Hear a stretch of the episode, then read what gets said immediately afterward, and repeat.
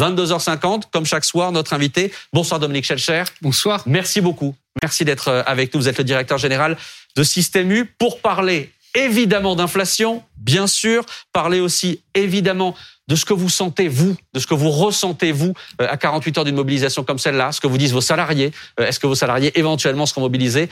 On va parler de tout ça. Et puis, peut-être aussi de ce que vous pensez de la réforme. Je ne sais pas si le patron de Système U peut se prononcer, mais en tout cas, c'est une curiosité que j'ai ce soir de savoir ce que vous répondrez euh, à cette question. Vous serez interrogé ce soir par Caroline Michel Aguirre de l'Obs, par Philippe Corbet, le patron des services politiques, et par Charles Consigny, qu'on est ravi d'accueillir. Bonsoir, Charles. Bonsoir. Et interrogé et interpellé. Interrogé et interpellé, évidemment, euh, ça promet. Dominique Schelcher, combien de salariés chez Système U?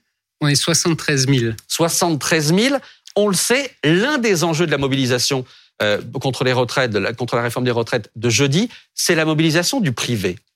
Que sent le patron euh, de magasin qui emploie plus de 70 000 salariés? Qu'est-ce que vous sentez à 48 heures? Est-ce que vous imaginez euh, vos salariés se mobiliser massivement, faire grève, manifester à 48 heures? Est-ce que vous est-ce que vous arrivez à sentir ça? Ce que je sens, c'est que ce sujet interpelle très profondément nos collaborateurs. On en parle, ils mmh. en parlent. Euh, c'est un sujet qui les touche, euh, c'est euh, le départ mérité à la retraite, et donc oui, ils en parlent. Alors sur la mobilisation en elle-même, on pourra vous le dire jeudi soir. Mmh. Évidemment, la, comment dire, l'incitation des organisations syndicales est très forte. Et dans notre univers, par exemple, de la logistique, mmh. où il y a un certain nombre d'organisations syndicales qui sont fortes et représentatives, oui, il y aura probablement une, une mobilisation. mais non, non, le sujet, vraiment touche, euh, on sent en profondeur les, les Français. Euh, plus que d'habitude, j'allais dire? J'ai l'impression plus que d'habitude. Moi, je trouve que euh, depuis la crise du Covid, mmh. il y avait une certaine résignation par rapport à un certain nombre de choses. Et là, on sent qu'il y a un sujet qui, touche de près les gens et donc pour lequel ils ont envie de se mobiliser, c'est clair. C'est beaucoup plus clair que beaucoup d'autres événements jusqu'à présent. Pardon, mais est-ce que généralement on fait grève dans des magasins comme Système U? Ah non, après dans les magasins, je pense qu'il y aura très peu euh, de, mobilisation, voire pas du tout. Ce sont des entreprises familiales, on est des mmh. PME, hein, on est une coopérative de commerçants indépendants. Euh, l'ambiance est plutôt familiale. C'est plutôt dans nos services support où il pourrait, pourra y mmh. avoir l'une ou l'autre mobilisation. Et puis euh, dans nos sièges, probablement pas, pas trop peu. Mmh. C'est intéressant le mot résignation que vous avez utilisé parce que c'est un mot qu'utilisent euh, des euh, députés Renaissance ou des gens qui, euh, qui pensent que, que la réforme va passer sans trop de difficultés ou malgré une mobilisation dans la rue, il y aura une forme de résignation. C'est le mot qu'ils utilisent des Français qui sont fatigués. Voilà. Vous, et c'est un, une des questions de jeudi, est-ce que c'est la colère qui va l'emporter sur la résignation vous, pour bien comprendre, vous pensez vraiment que l'état d'esprit, ceux qui pensent que le pays, d'une certaine manière, amorphe depuis la crise du Covid, se trompent dans l'analyse de, de l'humeur de la société française? Moi, moi, je trouve que euh, les Français, effectivement, ont, ont, supporté beaucoup de choses ces derniers temps. Ce Covid ont accepté beaucoup de nouvelles contraintes dans la vie quotidienne et euh, l'ont fait à juste titre pour se protéger eux, pour mmh. euh, protéger les autres. Euh. Puis il y a une certaine fatigue. Oui.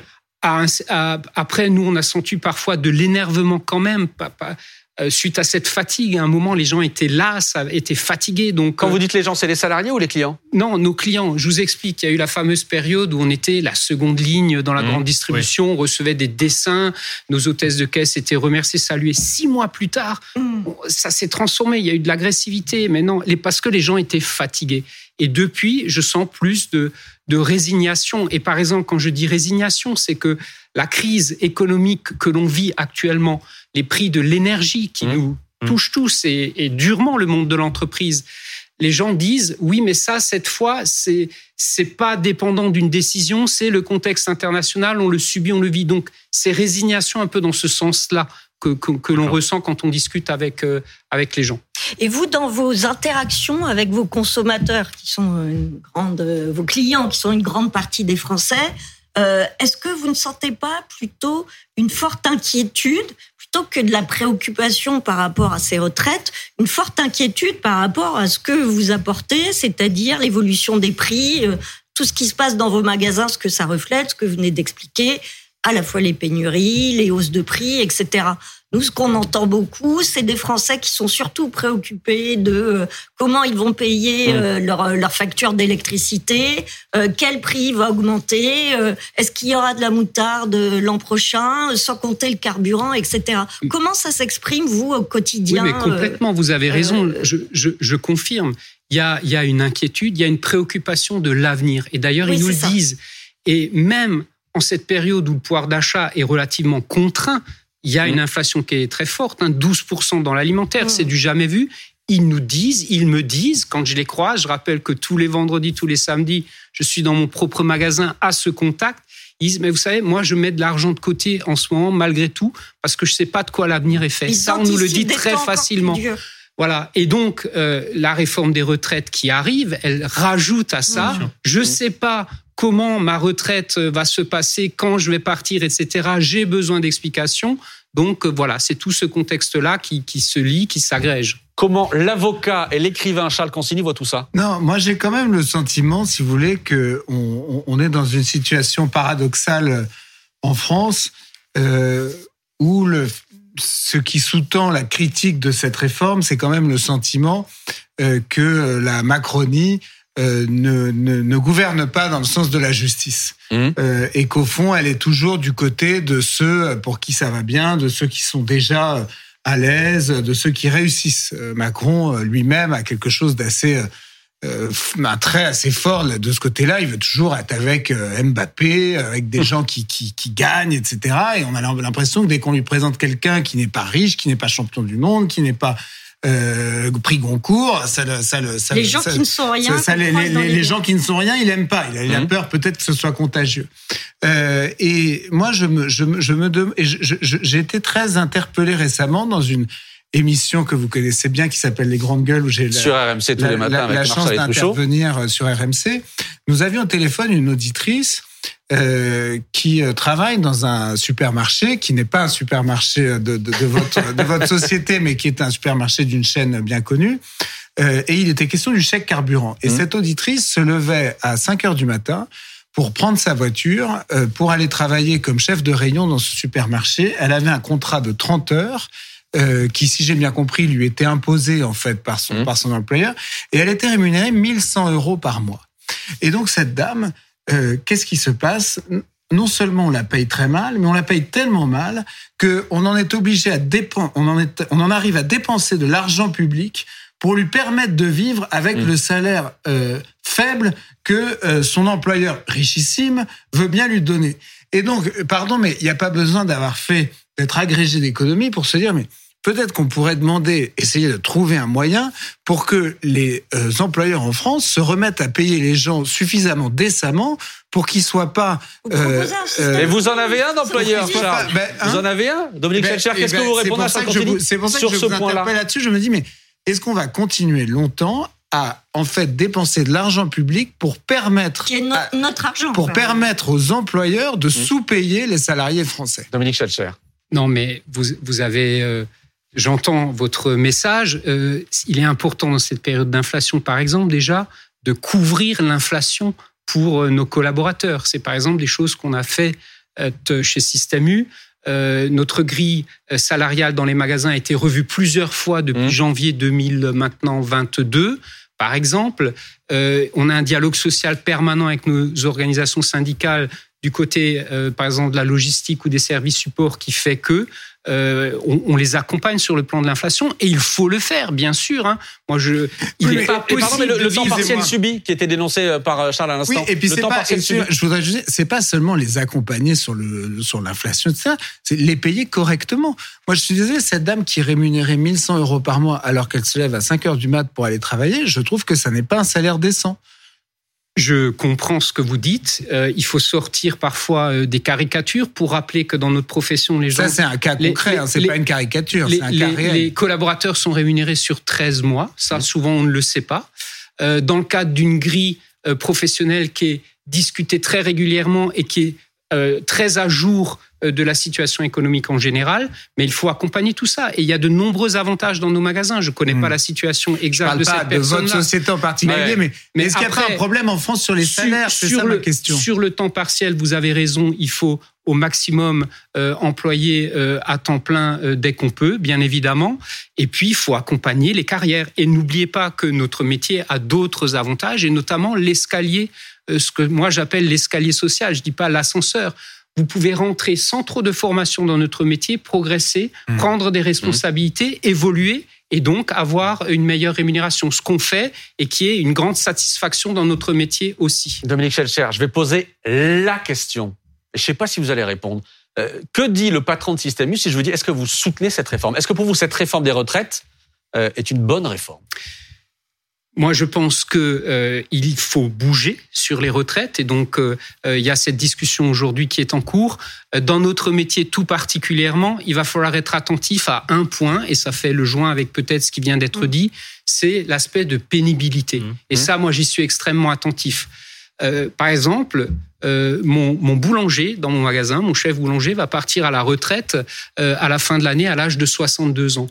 Je, je travaille avec lui depuis 20 ans. Je le vois, c'est un excellent professionnel. Je ne le verrai pas aller beaucoup plus loin, en Mhm. fait. Parce que voilà, c'est un métier euh, pas facile. Tu te lèves très tôt le matin, euh, c'est compliqué. Donc cet aspect de pénibilité, il faut vraiment bien le prendre en compte et, euh, et, et- et s'assurer que euh, les gens qui ont démarré tôt, euh, qui ont euh, des gestes pénibles au quotidien, euh, ce soit bien pris en compte. Et je peux vous dire qu'on fait énormément de choses pour accompagner. Par exemple, dans nos entrepôts, on porte des charges lourdes. Mhm. On a cessé de mettre en place de la mécanisation pour alléger ces charges lourdes et simplifier le travail. Mais vous dites, pardon, vous dites, il faut bouger sur les retraites, il faut bouger. Ça veut dire quoi quand vous reconnaissez, par exemple, que vous- pour votre boulanger, on peut pas bouger, on peut pas aller au-delà de 62 ans? Ce que je dis, c'est que euh, ça ne peut pas être exactement la même chose pour tout le monde, et donc prendre en compte de manière précise euh, les, les carrières où il y a eu une vraie pénibilité dans le travail, Oui, mais est-ce que vous, particulièrement vous, vous parlez- dans les vous dernières pas à années. la question de, de, de Maxime Est-ce que vous êtes pour ou contre cette réforme? Il faut faire la réforme, oui, je pense qu'il faut la faire. Ah, le. Après, oui, il faut faire la réforme, bien évidemment. C'est Après, vrai. Celle- ouais, alors c'est. Le cri du cœur à ma gauche. Après, après, euh, il va y avoir. Celle-ci, précisément? Il va y avoir un travail parlementaire et c'est maintenant euh, tout, euh, comment dire, tout l'intérêt des de la discussion des jours qui viennent, d'enrichir, de compléter, de, prendre en compte l'en- l'ensemble des, euh, comment dire, des débats qui, qui sont tenus actuellement. Il y a un projet de loi qui nous concerne directement. Oui, on Ce va en projet, parler. on va en parler. On va bien sûr On en le parler. discute aussi pour l'enrichir, le modifier, le transformer. Je pense que c'est le même sujet. Et si je comprends bien, le gouvernement est à l'écoute et encore prêt à modifier On, certaines on va choses. parler de ce projet-là dont vous parlez parce que ça concerne directement l'inflation. Je, je- sans faire de caricature, pour prendre un mot que vous avez utilisé tout à l'heure, il y a un cas assez typique qui est évoqué par les organisations syndicales concernant peut-être un angle mort de la réforme. C'est-à-dire notamment des femmes, pas que des femmes, mais notamment beaucoup de femmes qui travaillent à temps partiel pendant toute ou partie de leur carrière et qui donc ne peuvent pas partir à 62 ans et demain à 64 ans et doivent aller au-delà jusqu'à 65, 66, 67 parce que sinon leur retraite serait trop petite. C'est le cas notamment dans, la, dans, dans, dans, dans, la, Mmh. dans, dans les supermarchés, pas spécialement le vôtre. L'autre jour, on avait le cas, et on, on faisait une émission avec Olivier Dussopt, une, une femme qui, qui, qui avait l'âge de partir à la retraite, euh, qui était euh, hôtesse de caisse dans un autre supermarché que le vôtre, à qui il a dû dire, bah non, vous toucherez pas les 1200 euros, Mhm. parce qu'elle a été à temps partiel toute sa vie. Vous, vous, vous voyez des, des, des, des cas, notamment de, notamment de femmes, pas que de femmes, mais beaucoup de femmes, qui sont obligées d'aller au-delà de l'âge légal, parce que sinon, elles ne toucheraient pas une retraite décente. Oui, j'en ai connu, je dois le Jusqu'à reconnaître. 67 ans? Euh, jusqu'à un âge avancé. Ouais. Elles ont été, par exemple, mes plus euh, valeureuses collaboratrices pendant la crise du Covid en caisse, puisque j'avais trois hôtesses de caisse d'une so- d'une soixantaine d'années, dont une, et elles sont toutes les trois depuis parties à la retraite, mais une avec un âge relativement avancé. Donc moi, par exemple, sur ce point-là, vous avez raison. Est-ce que c'est normal dans, dans une société où on se dit, au fond, il y a des femmes qui ont travaillé et avec des petits salaires une bonne partie de leur vie et qui, à 65, 66 ans, sont encore là Non, je pense qu'il faut tenir compte du parcours euh, de, de ces femmes-là. Et j'entends, j'ai d'ailleurs entendu au- tout au long de la journée des idées ou des propositions pour améliorer ce point-là. Comme Et quoi, je par exemple alors, euh, ben oui, de, de, de mieux tenir compte de la période où elles n'étaient pas en activité Mhm. et, et- Les congés parentaux, par exemple les, les congés parentaux, de, de mieux en tenir compte. Alors, j'ai pas le détail technique. hein. Je vous donne un autre détail un qu'a mis sur la table Olivier, Olivier Dussopt qui dit avec cette réforme, pour les caissières, il a cité les caissières, euh, le travail répétitif Oui, à la voilà. caisse, de passer les articles, etc., sera mieux reconnu d'après lui avec cette réforme, Mais ça, c'est et une- donc pris en compte dans le compte pénibilité, et donc pourrait permettre de, je dire, de partir un peu avant. que de deux ans au maximum. Oui, ah, je suis d'accord, je suis d'accord. Ça fait absolument. 65 Ça, ans. c'est une, une très bonne mesure, et puis celle-là, on peut que la soutenir. Donc, sur euh, le plan des femmes, le point que vous soulevez, oui, il y a sans doute des bonnes idées à prendre dans le débat. Mais on est d'accord, c'est pas un cas très exceptionnel, c'est assez fréquent en fait dans, dans votre. on le voit, on le voit euh, régulièrement. Et puis après, des, des, des, des mamans qui euh, se sont occupées de leurs enfants et à juste Bien titre. Mmh. eh ben, il faut en tenir compte à un moment. Caroline. Le- en fait, le point commun de tout ce qu'on est en train de dire, c'est la question centrale du partage de la valeur dans notre société. Ce que disait Charles Consigny sur le- la répartition entre les bénéfices, les salaires, etc., le partage de la valeur. Et le sujet qu'on n'évoque pas depuis tout à l'heure sur cette question des retraites, c'est le partage de l'effort, donc aussi de la valeur collective entre les actifs et les non-actifs, les retraités, auxquels on ne demande pas d'effort. Moi, je suis toujours extrêmement surprise que les patrons dont vous faites partie euh, ne prennent pas position pour un meilleur partage de la valeur au bénéfice des plus précaires, de, de ceux qui sont dans vos supermarchés. Vous seriez patron d'LVMH, je comprendrais que vous, ne, enfin, au hasard, Mhm. que vous ne preniez pas position pour un meilleur partage de la valeur.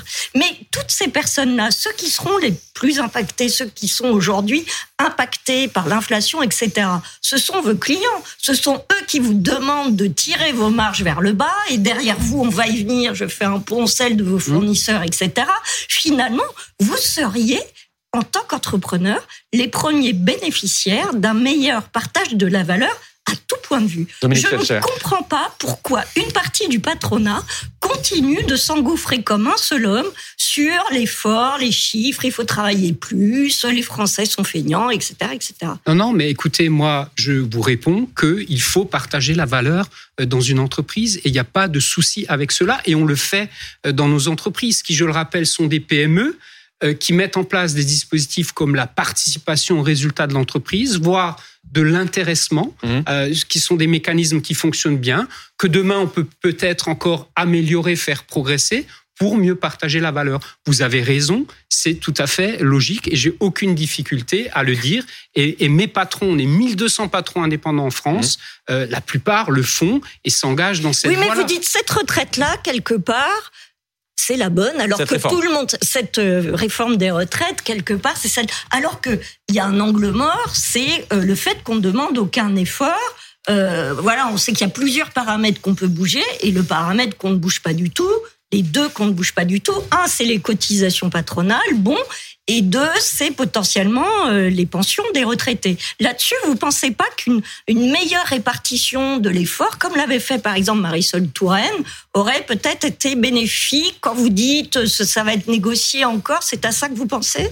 Sur le plan euh, des cotisations. Il faut juste rappeler, malheureusement, Mmh. qu'en France, le- la totalité des impôts prélevés sur les entreprises est encore bien supérieure Hmm. à tous les impôts Donc pour vous être dites nous prélevés. on n'en peut plus. Donc, à un moment, voilà, faut, faut aussi voir cet équilibre-là. Vous regardez tous les pays européens, il y a des graphiques qui circulent largement en ce moment qui Mhm. l'expliquent le, le- le taux d'imposition. Et je dois reconnaître que ce gouvernement a fait des efforts ces derniers temps et va encore en faire. Le prochain impôt qui va Mhm. être sur deux ans remis en cause, c'est la CVAE. Ouais. Je pense que c'est bien pour le monde de, de l'entreprise. Mais faisons confiance au débat qui va suivre euh, les jours qui viennent. Et je pense que Mais- ce, ce texte Pardon, va mais c'est pour ça aussi que cette réforme vous va. C'est parce qu'elle ne- n'appuie pas sur les cotisations patronales. Parce qu'elle ne- elle ne demande pas plus d'efforts aux patrons de ce point de vue-là. Oui, mais euh, encore une fois, il y a le critère que je viens euh, de vous exposer qu'il faut Mm. prendre en compte. Et à un moment, voilà, l'en- l'entreprise, euh, elle est sous forte pression actuellement euh, pour plein de contraintes dont on va Mm. parler maintenant. On va en faut parler. tenir compte aussi. Un tout dernier point, avant d'a- d'aborder l'inflation, un tout dernier point sur les retraites. Il y a une crainte euh, de blocage, de tension, euh, éventuellement. Euh, et, je voudrais qu'on entende Pauline Simonet là-dessus, parce qu'il y a une tension particulière à 48 heures des manifestations, une incertitude sur la hauteur de la vague, si je puis dire, incertitude aussi sur ceux qui pourraient aller manifester.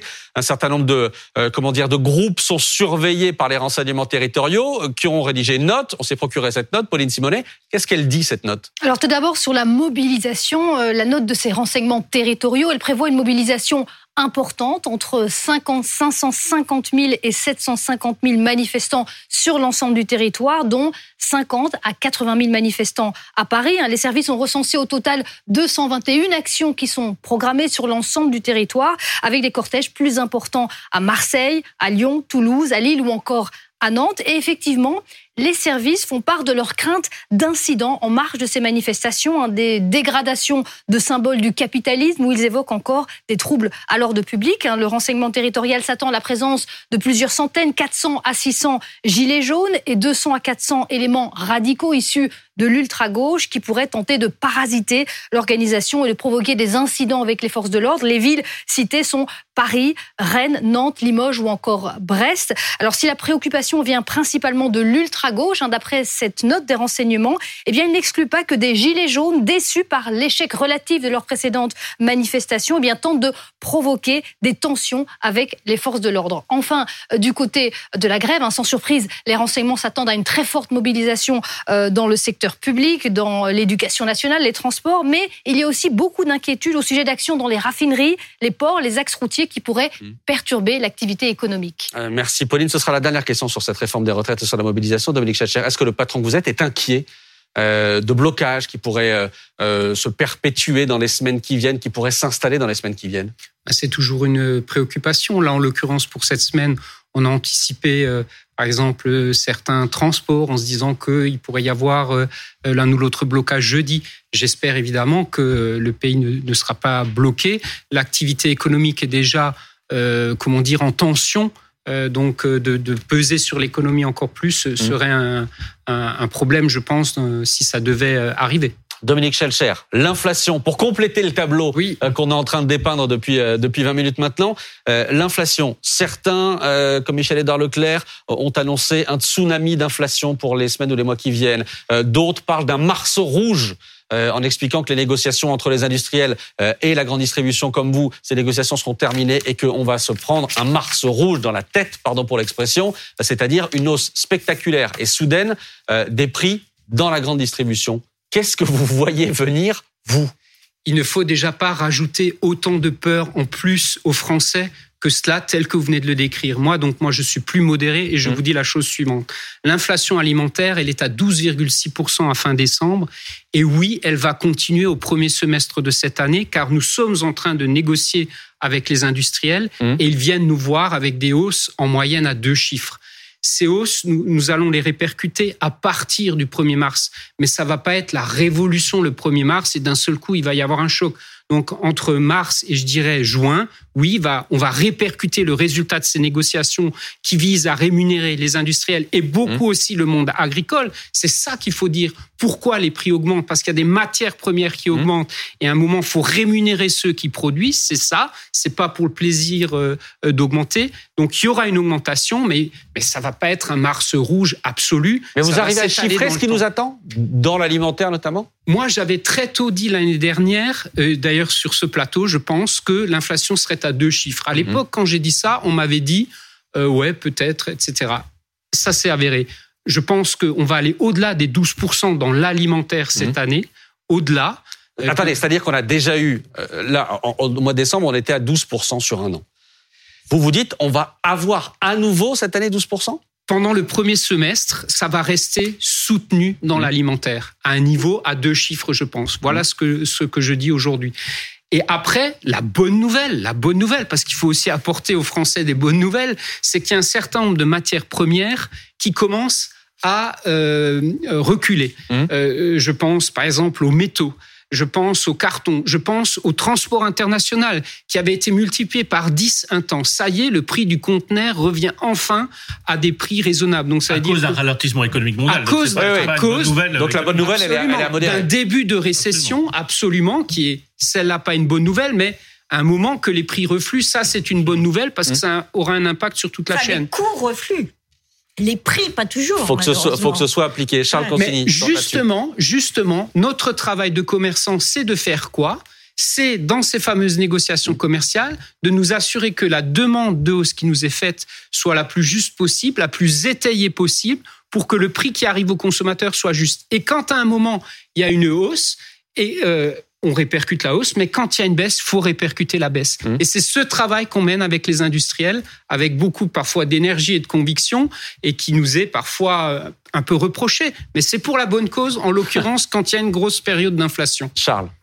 Non, moi, je, je ne doute pas que notre invité soit un, un patron modèle et que ça, ça- votre société soit une société modèle dans laquelle vous, vous, vous faites tout pour euh, le progrès social. C'est un peu le, le sentiment que vous donnez. J'observe que tout en tenant ce discours, vous êtes favorable à une réforme qui, au fond, par quelques bouts qu'on la Mhm. prenne, même si c'est peut-être un mal nécessaire, est une réforme de régression sociale.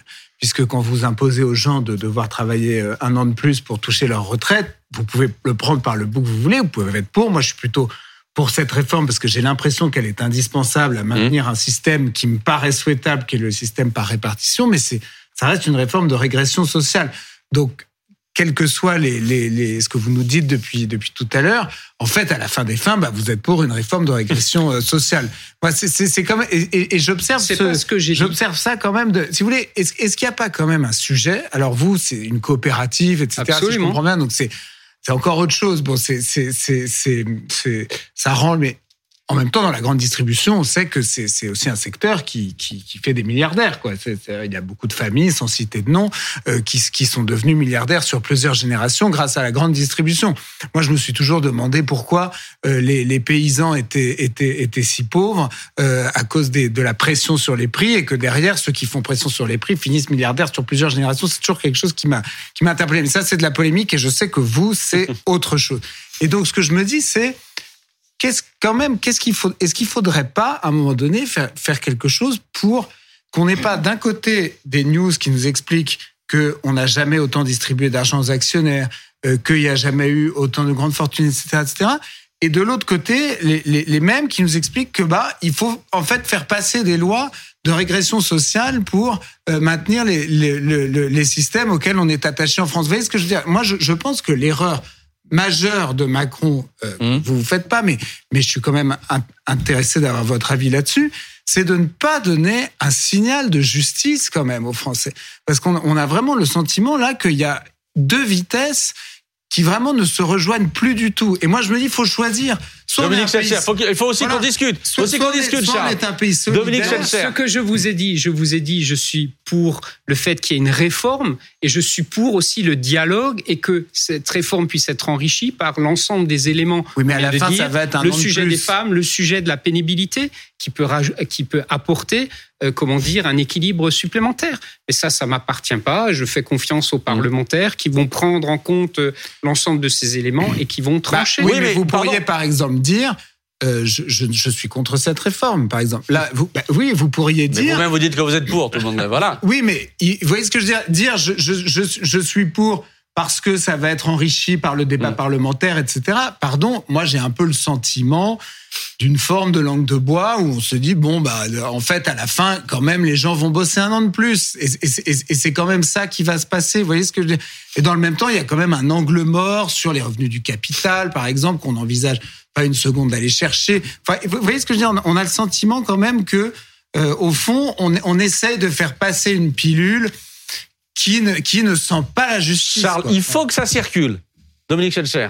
Si vous voulez répondre à ça? Rien de plus à ajouter, à ajouter sur ce point-là, si ce n'est de prendre en compte aussi un contexte aujourd'hui économique pour les entreprises de plus en plus tendu. Moi, j'ai été bouleversé en, avant de venir vous voir Mhm. par un reportage tout à l'heure euh, sur une chaîne qui montrait la fermeture d'une boulangerie Mhm. parce que euh, son prix de l'énergie est devenu insupportable. C'est ça la réalité aussi du monde des entreprises actuellement. Et Moi, donc, je parle il pas faut de qu'on taxer trouve. plus les entreprises. Hein. Pardon? Je ne parlais pas de taxer davantage les entreprises. et donc, il faut trouver un équilibre, euh, voilà, pour tout le monde et pour les entreprises euh, aussi, dans une période où je pense ça va être compliqué pour un certain nombre d'acteurs dans les semaines et les mois qui viennent. Dominique Schelcher, à quel point l'inflation pèse sur les comportements de vos clients? Il y a un témoignage euh, qu'on va écouter, témoignage recueilli par RTL, c'était diffusé ce matin sur RTL. Une caissière qui note que dès le 15 du mois, les caddies sont moins remplis. Dès le 15 du mois, les clients abandonnent beaucoup plus de produits avant leur passage en caisse. Écoutez. De plus en plus tôt, vers la 20, vers le 15 du mois, déjà, euh, on voit le changement de caddie et le changement de comportement des personnes. Oui, oui, oui. La viande, le poisson, euh, les fruits et légumes, on abandonne un petit peu euh, tout ce qui serait bien pour la santé et on, on garde plutôt euh, le riz, les pâtes. Puis les gens nous le disent de toute façon. Hein. Ah oui. Oui, oui, ils nous disent on est obligé de faire un tri et, et bientôt on ne saura plus quoi supprimer. On se met euh, tout à fait dans la peau des clients parce que ben, euh, à la fin du mois, nous aussi, ça peut nous arriver. Voilà. Pour le moment, pas encore, mais ça, ça peut nous arriver, bien sûr. Vous notez la même chose à la caisse? Je confirme complètement. Euh, le phénomène, avant, c'était vers le 25 du mois. Aujourd'hui, on est dès, euh, à ce phénomène dès le 15 du mois. Euh, le phénomène aussi de laisser un certain nombre de produits en caisse parce que ça ne peut pas passer, euh, je le confirme, ça arrive également. Donc, depuis la rentrée de 2022, il y a des arbitrages. On a commencé par aller à l'essentiel. Euh, on a laissé par exemple le textile et le non alimentaire qui Mhm. étaient moins essentiels. Donc ceux-là, ils sont négatifs l'année dernière. Ensuite, on a commencé à toucher les produits frais. C'est ce qui coûte le plus cher dans le panier. Et ça, je dirais malheureusement, parce que moins de fruits et légumes Mhm. dans un panier, c'est pas la bonne solution. Mais c'est vrai. Et maintenant, la nouvelle étape, c'est euh, moins de produits de grandes marques. Et il y a, il y a un vrai phénomène actuellement qui est en train de s'accélérer à ce niveau-là pour plus de marques distributeurs, voire plus de premiers prix. Et pour certains, malheureusement, ben vous savez, quand vous avez un budget de 150 euros pour votre panier de courses euh, et qu'il y a l'inflation qu'on connaît, ben ça veut dire quelques articles en moins. Et donc, je vous confirme ce soir qu'il y a une baisse des volumes dans notre métier depuis quelques semaines et quelques mois maintenant. Vous vendez moins aujourd'hui? On vend en volume moins d'articles parce que À quel niveau vous êtes aujourd'hui? Je vais pas donner de chiffres, Ah. mais c'est un phénomène qui est en train de s'accélérer. Et je sais, pardon. Il s'accélère parce que ça fait plusieurs mois que vous décrivez cela. Ça s'accélère. Oui, et le, et le prochain rendez-vous sera celui Du que vous 1er avez mars. abordé tout à l'heure, le 1er mars, quand euh, la nouvelle vague de hausse va être répercutée. Je pense qu'il y aura euh, un nouveau phénomène à ce moment-là. Et donc, on le surveille de très près. Mhm. On essaie bien évidemment d'accompagner nos clients à travers de très nombreux dispositifs euh, de promotion, de cartes de fidélité, de prix, de prix coûtants, où on ne prend pas de marge sur un certain nombre de produits Ça, depuis c'est le début de la crise Covid. On ne prend pas de marge sur des fruits et légumes tous les mois, toutes les semaines chez Système U depuis le- début de la crise Covid Vous pour avez le droit, accompagner ça, de les... pas prendre de marge? Ben, bien sûr, on les vend à vous prix coûtant. On les vend à prix coûtant. Normalement, vous- Euh, normalement, la loi vous impose de, de- que ce soit à prix euh, coûtant plus 10%, normalement. Alors, on respecte cette règle-là, mais c'est à prix coûtant avec euh, la marge légale obligatoire, je veux dire. Donc vous voilà. n'allez pas au-delà? J'appelle ça un prix coûtant. Mhm. Voilà. Et on, ne, pr- on prend zéro marge. Euh, Et sauf qu'il y a une marge. À supplémentaire. 10%, il y a une marge. Celle-là, elle est euh, régie par euh, la loi qui s'appelle Egalim et qui a pour but de mieux rémunérer les agriculteurs. On est d'accord. Et donc voilà, mais on ne prend pas de On marge, ce sont des prix coûtants. Juste une chose avant de donner la parole à Philippe. Euh, quand vous dites euh, les clients délaissent un certain nombre de produits, le textile, etc., le bio, c'est mort? Le bio est en difficulté parce que en période d'inflation, ce sont des produits plus chers Mhm. Euh, qui coûtent plus cher et donc euh, euh, il y a une désaffection. Mais il faut dire que le bio était monté très haut. Il faut aussi dire que il y a des produits alternatifs qui sont apparus depuis quelques années. Je pense par exemple à sans résidus de pesticides. Ça n'est pas Ouais. du bio, mais ça parle beaucoup aux gens. On vend beaucoup de Mhm. produits de ce type-là. Je pense que c'est provisoire et que le bio euh, va retrouver de la croissance, mais un peu plus tard, quand ce cycle sera, j'espère, terminé. Philippe Corbet. Alors, il y a une discussion en discussion à l'Assemblée nationale en ce moment. Oui. Et quand je dis en ce moment, c'est Oui. y compris ce soir C'est même. en ce moment. euh, une proposition de loi dép- déposée par un député Renaissance, soutenue notamment par Aurore Berger, la patronne du groupe Renaissance. Je ne vais pas rentrer dans le détail parce que c'est assez technique, Technique. mais il s'agit, du point de vue de ceux qui soutiennent cette proposition de loi, Mhm. de rééquilibrer le rapport de force entre la grande distribution et les fournisseurs, et notamment les groupes agroalimentaires.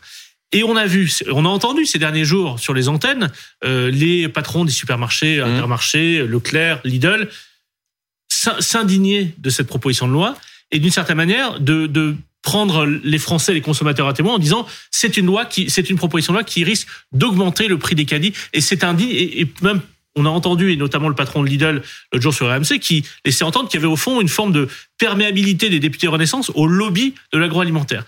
En quoi cette proposition de loi risque de déséquilibrer le rapport de force et donc les prix dans le dans le caddie? Pourquoi on s'est mobilisé si fortement et à l'unisson? Ouais. Euh, C'est assez rare pour le Oui. signaler, à l'unisson. Effectivement. Parce que la première version de ce texte Ouais. consistait, pour le coup cette fois, à déséquilibrer totalement euh, comment dire, euh, la discussion entre industriels et commerçants. La première version de ce texte aurait conduit à de l'inflation supplémentaire parce qu'elle disait quoi? Elle disait si vous n'êtes pas d'accord au 28 février, qui est la date Mmh. euh, légale de fin des négociations, c'est le tarif de l'industriel qui va s'imposer à vous. C'était la première écriture du texte. Et avant de venir vous voir, je, je l'ai encore ressorti, j'ai vérifié, parce qu'à un moment maintenant, on nous dit oui, mais c'est pas ce qu'on a voulu dire, etc. Si, si, si, si, si. Au début, c'est bien ce que tout le monde Donc a en gros, écrit. si, l'industriel vous disait c'est plus 15%, vous étiez obligé d'appliquer plus 15%. À la fin, si on n'était pas d'accord, Voilà. à, à l'issue de la période de négociation. Et ça, Eux disent qu'il y a trop de pouvoir aux distributeurs et que d'une certaine manière, les distributeurs, les, les distributeurs imposent leur, euh, leur réduction de prix euh, parfois au forceps. Mais ça, je ne le comprends pas. La loi dit aujourd'hui, nous sommes légalement obligés de boucler notre contrat le 28 février au soir. Ouais. Il faut savoir que régulièrement, dans les dix jours qui suivent, les inspecteurs de la DGCCRF euh, euh, débarquent dans nos euh, centrales d'achat et nous demandent l'ensemble des contrats pour vérifier qu'on est signé et vous êtes soumis à amende si vous n'avez pas signé. Donc on nous dit des choses actuellement avec beaucoup de caricatures qui sont pas tout à fait exactes. Est-ce a- est-ce que, pour, pour dire les choses très clairement, très clairement, puisque d'autres distributeurs l'ont dit, est-ce qu'il y a une puissance des lobbies ou deux lobbies de l'industrie agroalimentaire qui ont trouvé une certaine résonance chez certains députés Renaissance. Je dis certains parce qu'au fond, ils sont pas tous d'accord entre eux. Et d'ailleurs, Mmh. Bruno Le Maire a dit hier matin sur BFM TV que la version du texte qui était présentée ne lui convenait pas tout à fait. Ben, on peut le dire ouvertement. Moi, j'ai eu une Il y a un lobby. ben oui, bien sûr. J'ai eu une conversation avec le rapporteur de ce texte qui m'a très simplement dit que oui, euh, le syndicat des grands industriels qui s'appelle l'ILEC a proposé au moins une partie de ce texte en bonne et due forme. Clé en C'est- main, c'est-à-dire c'est clé en main. main. Ce qui est classique, hein, Ce, ce- d'une certaine manière. Ce qui est ce classique. député vous a dit qu'au fond, il, il faisait passer dans une proposition de loi un texte écrit par, par un lobby. Mais ça allait, mais, mais je vous le confirme, il me l'a dit. Et j'étais pas tout seul. Vous parlez de Monsieur Descrozailles. on- on- Absolument. On était Il vous l'a dit deux. comme ça. il, il me l'a dit comme ça. Et dans même une première version du texte, il y avait dans les attendus du texte une allusion au syndicat dont, dont je viens de parler. Et si vous voulez, c'est- à la fois le fond qui nous a, euh, comment dire, tous mobilisés, mais c'est un peu aussi cette forme euh, de, de, de, de, de puissance euh, des multinationales, puisque c'est ça le sujet derrière. C'est pas que des multinationales, c'est aussi des entreprises françaises avec des emplois en France qui essaient de se battre pour pour exister Ce dans sont le, cette- essentiellement des cette très gr- grandes entreprises. grandes- Pour la plupart des multinationales, je peux vous dire, j'ai re-regardé la liste. Mmh. Elles sont implantées dans de très nombreux pays du monde. Parce qu'en gros, qu'est-ce que Parce vous que, dites j'insiste, C'est j'insiste. Unilever, c'est Mars. Tout à c'est- fait. Et c'est j'insiste que nous traitons avec le plus grand discernement les autres entreprises qui sont plus des ETI, Voilà, voire les exactement. PME, euh, où on traite les choses complètement différemment. D'accord. Et qui ne sont, et, et qui ne sont d'ailleurs, pour les PME, pas du tout d'accord avec ce texte et, et- et pour euh, que- lesquels c'était une menace de perdre des volumes, de perdre de l'activité euh, à Mais terme. attendez, Dominique Oui. euh, là, le texte tel que vous le décrivez, c'était la version initiale. Tout à fait. Le risque, c'est qu'on ait effectivement, si ce- ce- cette version initiale passe, euh, une vraie flambée des prix sur certains produits. D'accord. On en est où ce soir? Tout alors, selon mes informations, Ouais. normalement, le texte aurait dû être discuté en séance ce soir Oui. à partir de 21h30. Voilà. J'ai pas la confirmation qu'en ce moment ils sont en train d'en parler. Ça, ça aurait déjà pu être hier, ils n'ont pas eu le temps. Mhm. Peut-être ce soir ou peut-être demain. La dernière version dont on entendait parler, effectivement, avait changé Mhm. sous le coup peut-être de notre mobilisation. Et je dis que c'est tant mieux. Et la nouvelle version disait plutôt si vous ne vous mettez pas d'accord au 28 février au soir, eh ben le contrat s'arrêtera. C'était une des possibilités. Maintenant, qu'est-ce qui va se décider au final Qu'est-ce qui va être voté ce soir Je ne sais pas. Et j'a- et j'ajoute, j'ajoute que Mm. il y aura bien sûr ensuite un départ au Sénat. Les sénateurs vont probablement donner leur avis et ça reviendra bien sûr euh, selon le schéma parlementaire habituel à l'Assemblée nationale. Philippe a une Pour vous info. préciser, ils sont vraiment en discussion en ce moment à l'Assemblée nationale. Et le ministre de l'Agriculture vient de dire à la tribune de l'Assemblée nationale qu'il souhaite trouver, je cite, un juste chemin d'équilibre, puisqu'effectivement, au sein de Renaissance, il y avait débat au sein même du groupe majoritaire. Mais c'est très important de le dire. Vous l'avez dit, Bruno Le Maire, ministre de l'économie, hier matin sur votre plateau, a dit qu'il il comprenait Mmh. euh, le pourquoi de la loi, mais qu'il fallait trouver un meilleur équilibre. Et ce soir, le ministre euh, de l'Agriculture le dit aussi. On ne dit pas autre chose. Et on dit surtout aussi, très important, il y avait d'autres dispositions dans cette loi qu'on soutient. Toute la prorogation des dispositions EGalim qui servent le revenu des agriculteurs, il faut bien sûr le proroger. Le revenu des agriculteurs a progressé de 11% en 2021, 16% en 2022 grâce à cette loi selon l'INSEE. Et ça, c'est formidable. Oui, mais il y a autre chose dans cette proposition de loi. Euh, on se souvient tous des méga promos il y a quelques années sur le Nutella, par exemple, où on, où on avait des émeutes, effectivement, pour aller récupérer du Nutella à moins 70%. À la suite de ces émeutes, il y a une expérimentation qui a été passée euh, pour stopper ce genre de promotion à moins 70%. Dans l'alimentaire, on a capé ça, on a mis un maximum à 34%. À 34%. C'était une expérimentation qui doit prendre fin au 15 avril, logiquement. Sauf que dans cette proposition de loi, il est écrit que ça, ça pourrait être prolongé, qu'on pourrait continuer à limiter les promos, les méga promos. Euh, Qu'est-ce que vous dites là-dessus? Est-ce que vous êtes favorable à ce qu'on continue à limiter ou est-ce que vous dites arrêtez avec ça, euh, on casse tout et, et, laissez-nous faire? Non. Dans la recherche d'un meilleur équilibre pour l'ensemble des parties prenantes, et Système U est une enseigne qui recherche l'équilibre depuis toujours. On est soutien de la loi Egalim depuis le début de sa première ligne. Mmh. Il faut maintenir cette disposition à un moment pour qu'il y ait une limite. La discussion portait plus euh, sur un autre sujet qui était lié à ça, c'est de limiter à 34% également les produits de droguerie, parfumerie, hygiène. Aujourd'hui, vous pouvez acheter une lessive à moins 70%. Mmh. L'idée euh, de certains parlementaires, c'était aussi de limiter de ce côté-là. Ça, je peux pas vous dire comment euh, le texte va sortir au final. Euh, on imagine nous, que vous avez votre lobby aussi, donc du coup. Oui, mais nous, nous là-dessus, on est plutôt pour le statu quo. On a appris à vivre et à faire des promotions à ce rythme-là. Euh, on, on, a d'autres dispositifs complémentaires, nos cartes de fidélité, etc. Et on a trouvé un certain équilibre qui permet, et encore une fois, c'est pas moi qui le dis, c'est l'Insee, euh, d'avoir amélioré le revenu du, Mais du il y a un risque que vous ne puissiez plus faire dans les semaines qui viennent ou dans les mois qui viennent de grosses promos sur les produits d'hygiène, sur la lessive par exemple. Il y a un risque par amendement, puisque certains députés selon mes informations, aurait envie de présenter un amendement qui le limiterait. Mais vu, vu le contexte d'inflation, qu'est-ce que vous dites Que là-dessus, c'est une. C'est ce que je viens de vous dire. Oui, je pense que c'est pas une bonne idée et qu'il faudrait maintenir le dispositif actuel, c'est-à-dire notre capacité à faire des très grosses promos sur ces produits de droguerie, parfumerie, hygiène. C'est important. On va parler du panier anti-inflation oui. dans une seconde. Charles Consigny, vous oui, voulez qu'est-ce intervenir que, vous, qu'est-ce que vous pensez des chèques tous, les, tous ces chèques qui sont faits euh, et qui me semble quand même être quelque chose d'assez nouveau dans, dans l'histoire euh, récente de notre pays. Euh, on a le sentiment que le gouvernement réagit un peu à tout, peut-être euh, traumatisé par la crise des gilets jaunes. Dès qu'il y a un problème, il dégaine le chèque inflation, le chèque carburant, euh, le chèque ceci, cela. Qu'est-ce que vous, vous, vous, vous pensez de cette politique-là? Est-ce que c'est pas un peu euh, un peu du bricolage, un peu comme si on collait des rustines. Euh, non, mais moi je dirais à situation exceptionnelle, mesure exceptionnelle. C'est vrai qu'on n'avait pas l'habitude de ça, mais on a vécu des moments complètement euh, exceptionnels.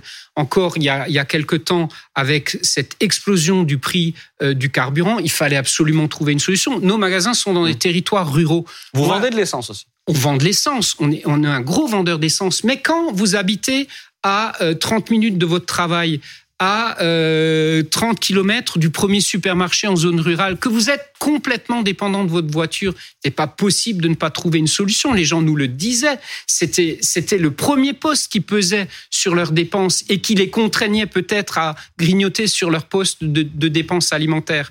Donc, je pense que le gouvernement, à un moment, n'avait pas le choix que de mettre en place des aides. Après, je dis moi-même que je vois bien que le, le déficit public atteint euh, des sommets et je pense que le quoi qu'il en coûte à un moment euh, doit trouver une fin. Et d'ailleurs, le ministre de l'économie le dit bien, le quoi qu'il en coûte, c'est terminé. Et donc, nous, on est plutôt à dire, je pense qu'il faut faire des aides ciblées aux gens qui en ont euh, le plus besoin, en plus de tout ce qui est fait, euh, par exemple chez nous dans, dans l'alimentaire pour accompagner nos clients. Bien sûr, il faut aider de manière ciblée. Vous venez de décrire euh, comment est-ce que l'augmentation des prix du carburant pèse sur le budget des consommateurs, mais sur le budget de vos salariés. Est-ce qu'il y a des salariés, par exemple, qui vous disent, moi, si par exemple des gens qui sont qui travaillent à, temps partiel ou qui, qui sont qui sont sur des contrats courts, des gens qui vous disent, moi, je vais pas venir travailler parce que le supermarché est à 50 km de chez moi, 40 km de chez moi, et ça me coûte trop cher de prendre la voiture le matin, le soir pour une journée de travail payée seulement à ce prix-là. Est-ce que vous avez eu du, du, mal à recruter ou à fidéliser des employés pour cette raison du carburant? Il n'y a pas de grande démission dans la grande distribution. C'est un métier qui continue à intéresser. Où mmh. On peut faire des carrières, mais ce type de discussion, oui, on l'a eu. Et on, on a dû Depuis trouver un an, des solutions. Un an et demi? Depuis euh, depuis le contexte qui est le nôtre, particulièrement quand le carburant euh, a depuis flambé. le début de la guerre. Et depuis le début de la guerre, c'est c'est c'est c'est la guerre en Ukraine qui a déclenché ces éléments-là de manière précise. Est-ce que vous si- vous aidez d'une certaine manière vos employés en, en offrant un prix euh, à taux ré- euh, réduit par exemple dans vos dans vos dans vos stations à vous pour, pour, que, pour les fidéliser je On est très nombreux à faire des remises à nos collaborateurs sur leur panier d'achat, bien évidemment. Mais pas sur l'essence.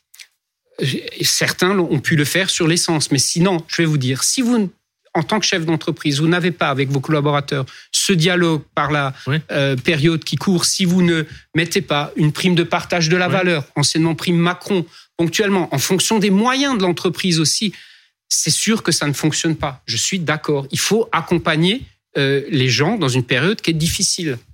Est-ce que l'évolution de, comportement de consommation, je reviens sur quelque chose que vous avez dit tout à l'heure. Euh, vous avez dit, on voit le, comportement des consommateurs qui se déplacent des grandes marques, euh, qui rentrent dans leurs négociations, le fait qu'ils font beaucoup de publicité, etc., vers euh, des marques de distributeurs qui seraient la vôtre, ou alors on a toujours du mal à comparer les marges, mais ou disons le, producteur-distributeur peut plus s'y retrouver qu'avec une multinationale qui va mettre énormément de pression parce que c'est une marque, etc. Est-ce que ce déplacement de consommation où les marques distributeurs pourraient prendre plus d'importance dans le dans le panier du consommateur, est-ce que ça peut être, ça peut vous être bénéfique à la fin du fin, qui est que hmm. dans la négociation avec les multinationales, vous avez pas du mal à dire à Nutella ou à Coca-Cola, pour ne pas les citer, écoutez, vous êtes très gentil, mais je vais me passer de vous parce que vos conditions ne me conviennent pas, alors que pour un, une marque distributeur, euh, vous eh pouvez ben, je vais vous dire, je, vais vous répondre de manière très précise. Derrière une marque distributeur, en tout cas la nôtre, et c'est comme ça qu'on travaille, il y a très souvent des contrats très vertueux avec les producteurs qui nous les font. On n'est pas producteur, on fait produire souvent par des PME françaises. Derrière les yaourts à la marque U, pardon, je parle de ça, mais je vous donne un exemple précis. Il y a un contrat de 5 ans avec des coopératives laitières de la Meuse, de manière très précise, mmh. contre un cahier des charges, un prix minimum qu'on respectera quoi qu'il arrive, même si le marché descend en dessous, avec une visibilité de 5 ans. Des contrats comme ça de 5 ans, alors qu'avec tous les autres, on négocie sur un an, c'est du jamais vu. Et on a comme ça des contrats de 3 ans, euh, 5 ans, etc., qui donnent la visibilité avec un juste prix derrière. Donc, une marque un geste solidaire pour l'ensemble. Mais une marque distributeur aujourd'hui, ce sont des filières que nous construisons durablement dans le temps avec des éleveurs. Je peux vous dire, je me souviendrai toute ma vie, pardon, mais c'était un moment d'émotion de cet éleveur qui m'a dit, depuis qu'on travaille avec vous, j'ai pu retourner voir mon banquier et grâce à ce contrat de 5 ans, il, m'a fait confiance, il m'a reprêté de l'argent et mon fils a décidé de reprendre l'élevage. Pour moi, c'était gagné. C'est ce type de contrat qu'il y a derrière les marques distributeurs. Euh, je veux clore le sujet essence dont on parlait à l'instant, avec l'échec, notamment l'échec carburant, mais aussi avec les mouvements qu'on a vus le week-end dernier en prévision de la grève de jeudi. Euh, il y a un certain nombre de mouvements qui sont déclenchés dans les raffineries, dans les dépôts de carburant, et pas mal d'automobilistes se sont dit, tiens, peut-être falloir faire euh, euh, le plein avant. Euh, on ne sait jamais. Vous l'avez constaté ça? Oui, on l'a constaté. Il y a eu un, un, un, flux et puis il y aura probablement euh, quelques quelques difficultés euh, euh, d'approvisionnement. D'ailleurs, si vous voulez, depuis la grosse perturbation de l'automne dernier, mmh. on n'a pas retrouvé notre rythme normal. Ah Dans un certain nombre de dépôts, selon les alimentations, il y a mmh. des difficultés. Le gasoil, c'est parfois compliqué, mais en fait, tous les carburants, on n'a pas retrouvé la sérénité sur ce plan-là, et il peut arriver ponctuellement une rupture dans telle ou telle station. Bon, qu'est-ce que vous dites aux automobilistes?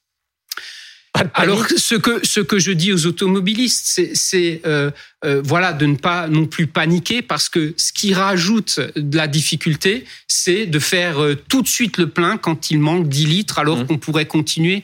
Ça, ça rajoute euh, comment dire, de la déstabilisation à un marché qui est déjà compliqué. Donc faites le plein quand vous en avez vraiment besoin. Et puisque certains anticipent, peut-être en étant trop pessimistes, anticipent des semaines un peu compliquées, vous, vous avez constaté que les gens font des stocks ou achètent de façon plus massive de l'huile, du sucre, des, des, produits de première nécessité? Vous n'avez rien vu de tout ça pour l'instant? Dans vos Non, on n'a absolument ah. pas. Euh, de signe, de signal du tout de ce type-là. non, mais euh, ça me fait penser à une chose. C'est intéressant parce que puisque l'on dit, puisque vous dites que, les prix, que les prix vont augmenter euh, à fin février, que, que l'inflation n'est pas terminée, mmh. etc certains pourraient être tentés de dire bah, je vais faire des stocks. je vais, je vais aujourd'hui, mais oui, pour les pâtes, pour la, sauce, pour tout ce que vous voulez. Après, il y a évidemment quelques clients qui le font. Il y a eu quelques reportages que j'ai vus effectivement avec des caves pleines de produits.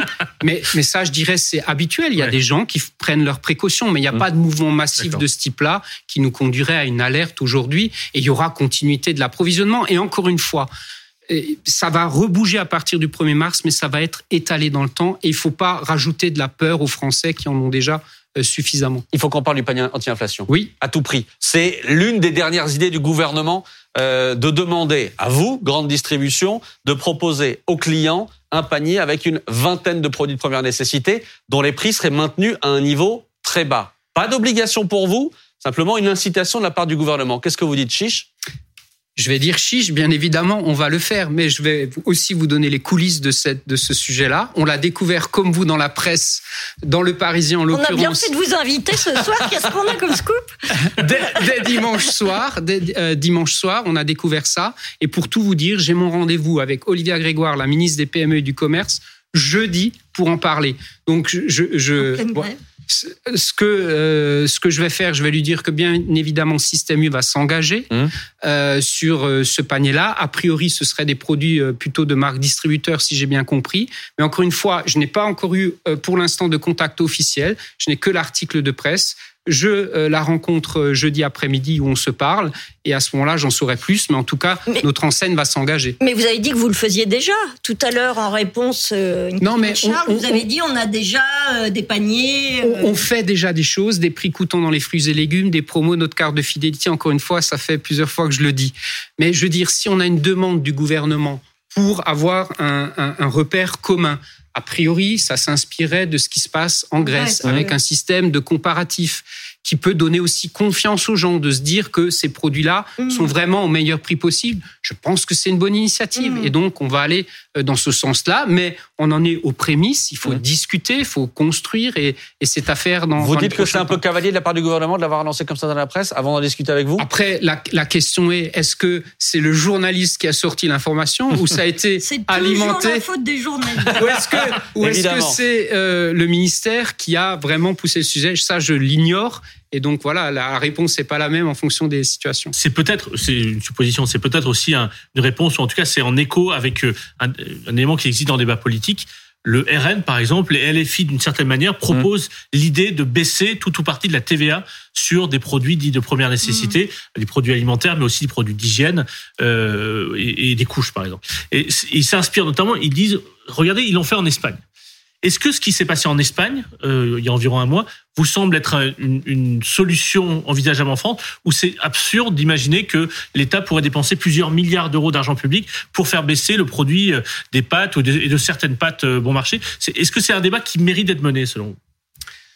Déjà, la TVA sur les produits de première nécessité en France est déjà quand même relativement basse. Pour tout dire, bouger cette ligne-là, ça bougerait pas euh, forcément euh, grand-chose. Donc, euh, je pense que la situation de la TVA en France comparée aux autres pays européens est pas du tout la même. Donc, je pense qu'il y a cet élément-là déjà à prendre en, compte.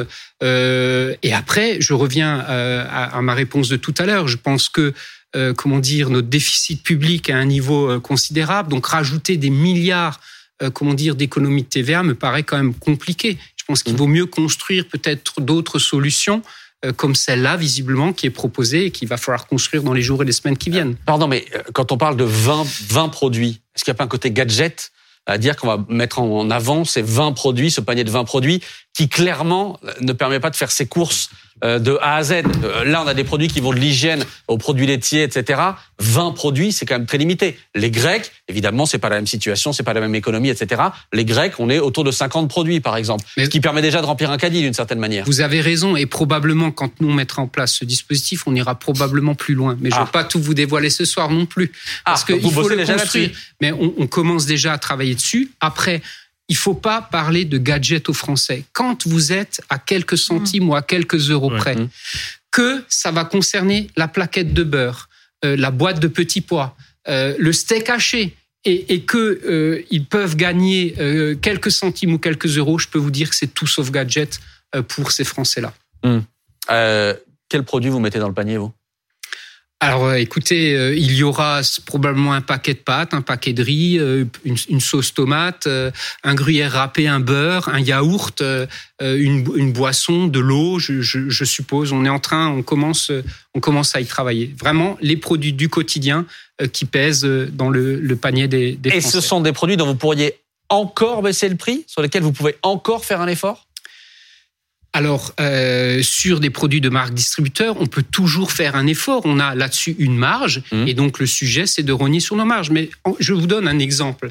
Si euh, un des produits qui a le plus augmenté l'année dernière, c'est le paquet de pâtes à cause du blé. Mhm. Si nous n'avions pas rogné sur nos marges, mais le prix de vente de ce paquet de pâtes serait monté à un niveau insupportable. Donc, bien évidemment qu'on a déjà rogné sur nos marges. Et s'il faut le faire, on le fera encore pour euh, continuer à accompagner le, euh, la situation qui est, qui est difficile. Mais Dominique Schelcher, vous entendez ce qui se dit depuis que cette idée a été mise sur la table? Ok, vous allez faire un effort sur ces produits-là, sur ce panier, etc. Puis vous allez vous rattraper ailleurs. Parce que vous êtes des commerçants et qu'il faut que vous gagnez de l'argent aussi. Mais la toile de fond, attendez, cette année, j'en- j'entends tout ça. Depuis le début de la crise, on, on- on- on- on- on accompagne. La mesure qu'on va prendre, c'est, elle, ça va être des millions euh, d'euros, Mmh. évidemment. Peu importe, on le fera. Et c'est, ça va être Ça va notre- vous coûter notre- des millions d'euros. notre contribution. Mais nous sommes dans notre métier touchés par la crise de l'énergie aussi. Mmh. Et ça, on demande rien à personne. Et je le dis pas ce soir pour demander une aide ou quoi que ce soit. On ne demande rien. On va l'absorber. Mmh. La facture d'électricité Mmh. chez nous va doubler. Un magasin qui paye habituellement 130 000 euros d'électricité va payer 260 000 euros cette C'est année, le cas de votre magasin? Par exemple. Absolument, C'est ça qui va votre doubler. Pardon C'est qui votre fournisseur on achète de manière groupée.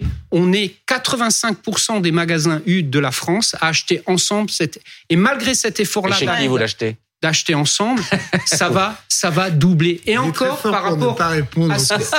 à ce que j'entends, on, on- on s'en sort pas si mal que ça. Mais va falloir le digérer. Mmh. Et c'est ça la réalité des Vous entreprises aujourd'hui. Et les plus fragiles les ne résisteront pas.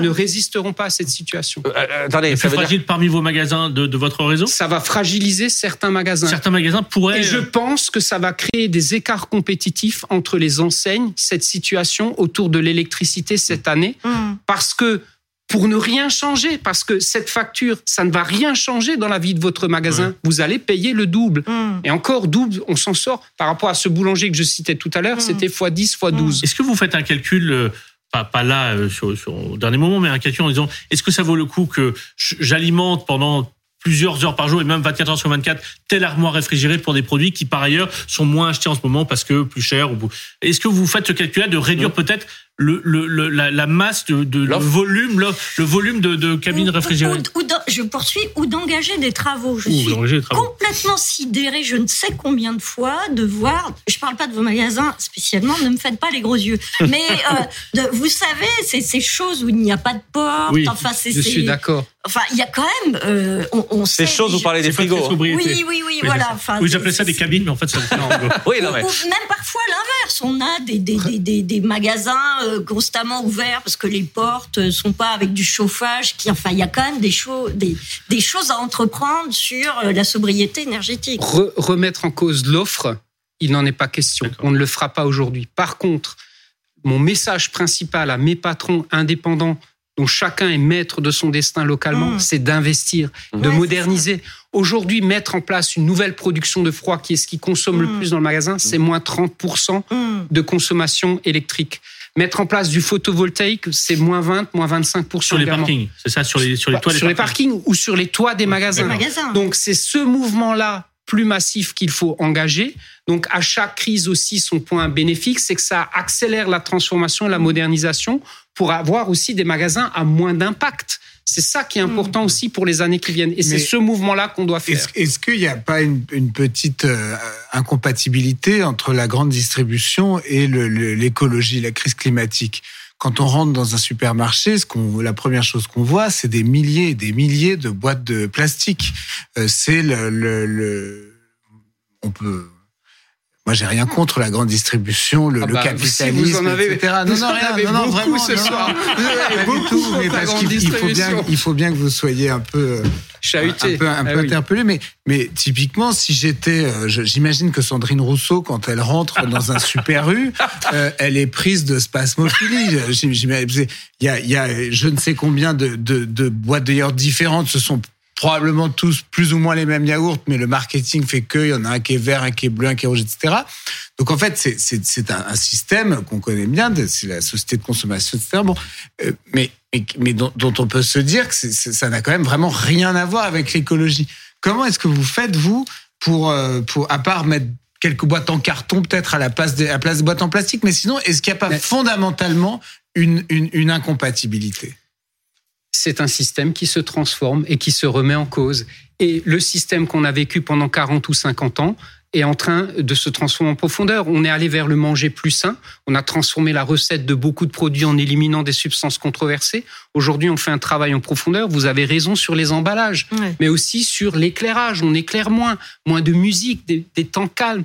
La consommation est en train de se transformer et les clients le demandent. Et moi, ma vision, ma conviction, c'est que dans 10 ans, dans 15 ans, peut-être même avant, les gens feront des choix d'enseigne et de marque en fonction, bien sûr, de leurs engagements. Ça a déjà démarré, mais demain, ce sera ça. Et peut-être que vous direz, maintenant, je vais plus dans ce supermarché-là parce qu'il fait zéro effort, je vais plutôt aller dans celui-là Vous voyez, qui a, Charles, qui a du êtes. photovoltaïque, etc.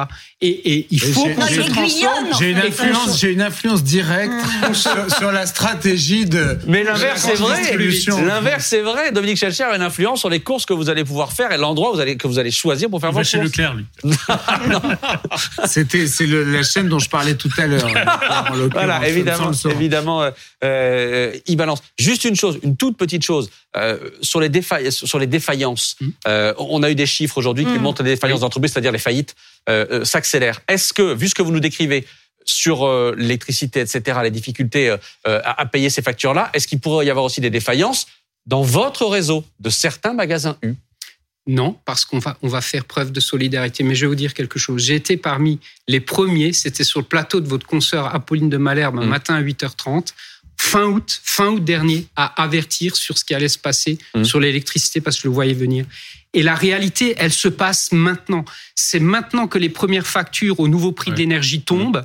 Pour nous, Mm. la première, ce sera fin janvier. Si, Et- une et- question, c'est quand les bonnes nouvelles? C'est quand les bonnes nouvelles? Il y en a, les premières arrivent et euh, voilà, il y aura. Ce sont, c'est un cycle qui est plus difficile. Il y aura un meilleur cycle derrière. Bon voilà, on termine sur une bonne nouvelle quand même qui arrive. Merci beaucoup Dominique Schelcher, directeur Merci général de, de Système U. Merci d'avoir été euh, euh, avec nous ce soir. Merci Charles Consigny. Merci. à vous. Euh, merci Caroline Michel Aguirre et merci Philippe Corbet d'avoir été avec nous. Euh, merci à vous d'avoir été fidèle à 22h max.